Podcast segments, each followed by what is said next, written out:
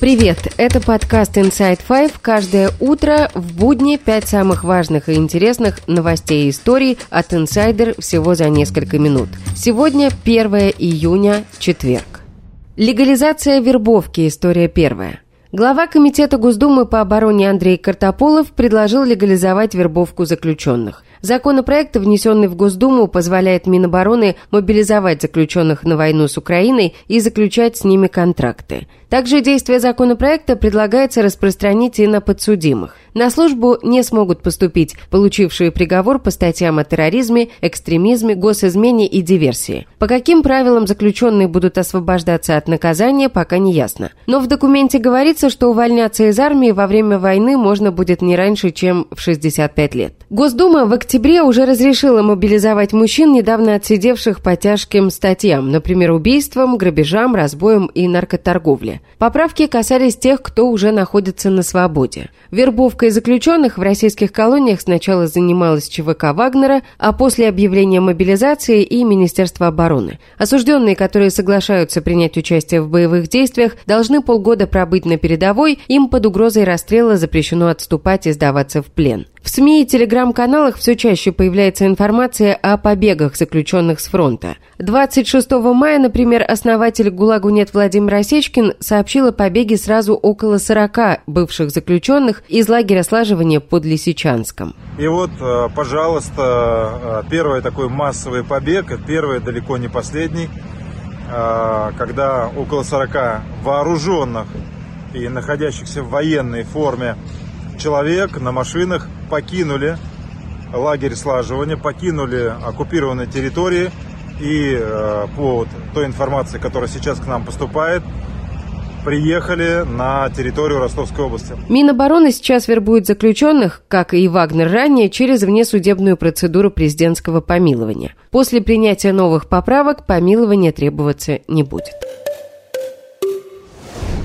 В Москве вновь готовят бомбоубежище. История вторая. В московских жилых домах подвалы переоборудуют в укрытие. Об этом пишет «Сирена» и публикует видео одного из таких помещений на улице Чертановская. На кадрах можно заметить столы, стулья и, предположительно, спальные места – Кроме того, на сайте госзакупок появился контракт на проектирование бомбоубежища для Центральной клинической больницы при Кремле. Помещение будет рассчитано на 800 человек. После атаки дронов на Москву и Подмосковье 30 мая на странице губернатора Московской области Андрея Воробьева во ВКонтакте местные жители начали писать, что системы оповещения не работают, а местонахождение бомбоубежищ граждане не оповещены, а имеющиеся подвальные помещения захламлены. На это обратил внимание проект можем объяснить. Ранее инсайдер уже писал о том, что власти целенаправленно засекретили информацию о бомбоубежищах и препятствуют тем, кто хочет узнать ее официальным путем, потому что большинство городов просто не готово к потенциальной бомбардировке.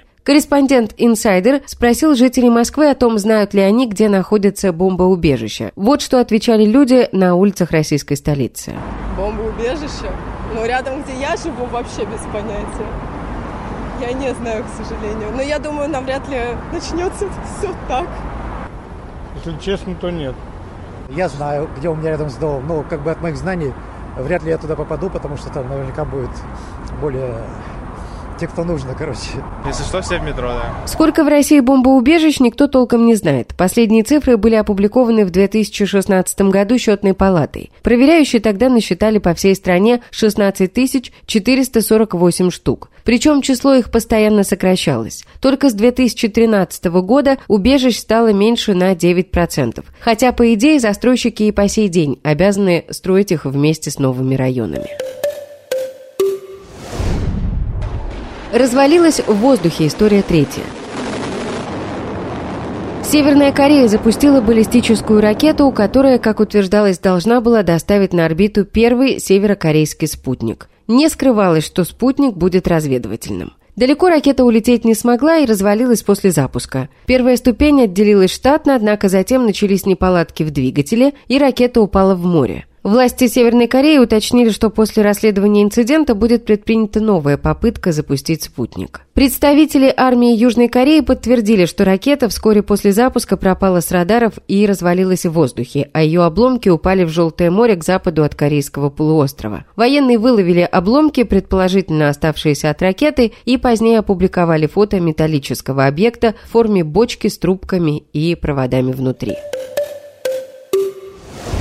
История четвертая. Жительницу Нижнего Новгорода оштрафовали на 30 тысяч рублей по делу о дискредитации армии за наклейку «Безумие», написанное через Z на личном автомобиле. Об этом сообщает СОТа со ссылкой на владельцу машины. Такое постановление по делу об административном правонарушении принял Московский районный городской суд. Как отмечается в постановлениях по похожим делам, суды считают, что негативная интерпретация символов Z и V искажает цели и задачи так называемой специальной военной операции и дискредитирует вооруженные силы. Символику, которую используют на военной технике России, запретили в Украине, Литве и Германии. Но в самой России ее наносят везде, где могут. Минсельхоз Дагестана прошлым летом, например, показал перегон овец с буквами Z на спинах под песню Олега Газманова «Вперед, Россия». Видео было опубликовано в телеграм-канале ведомства, однако затем его удалили. Запись успели распространить в других каналах.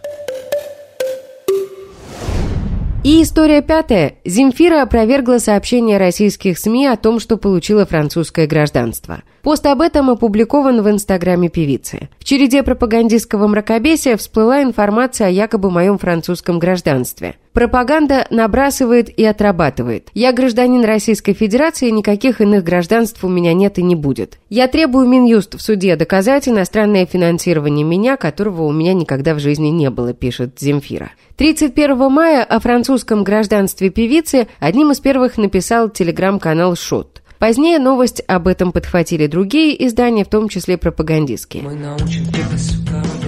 Минюст признал Земфиру иностранным агентом в середине февраля этого года, заявив, что певица открыто выступала в поддержку Украины, давала концерты в недружественных странах с призывами против так называемой специальной военной операции. Земфира выступила с антивоенным заявлением во время концерта на Кипре в октябре 22 года. Она призвала закончить войну и спела песню «Не стреляйте». Через месяц после того, как Земфиру внесли в реестр иностранных агентов, она выпустила клип на песню «Родина», в котором назвала родину заболевшей, поредевшей и онемевшей.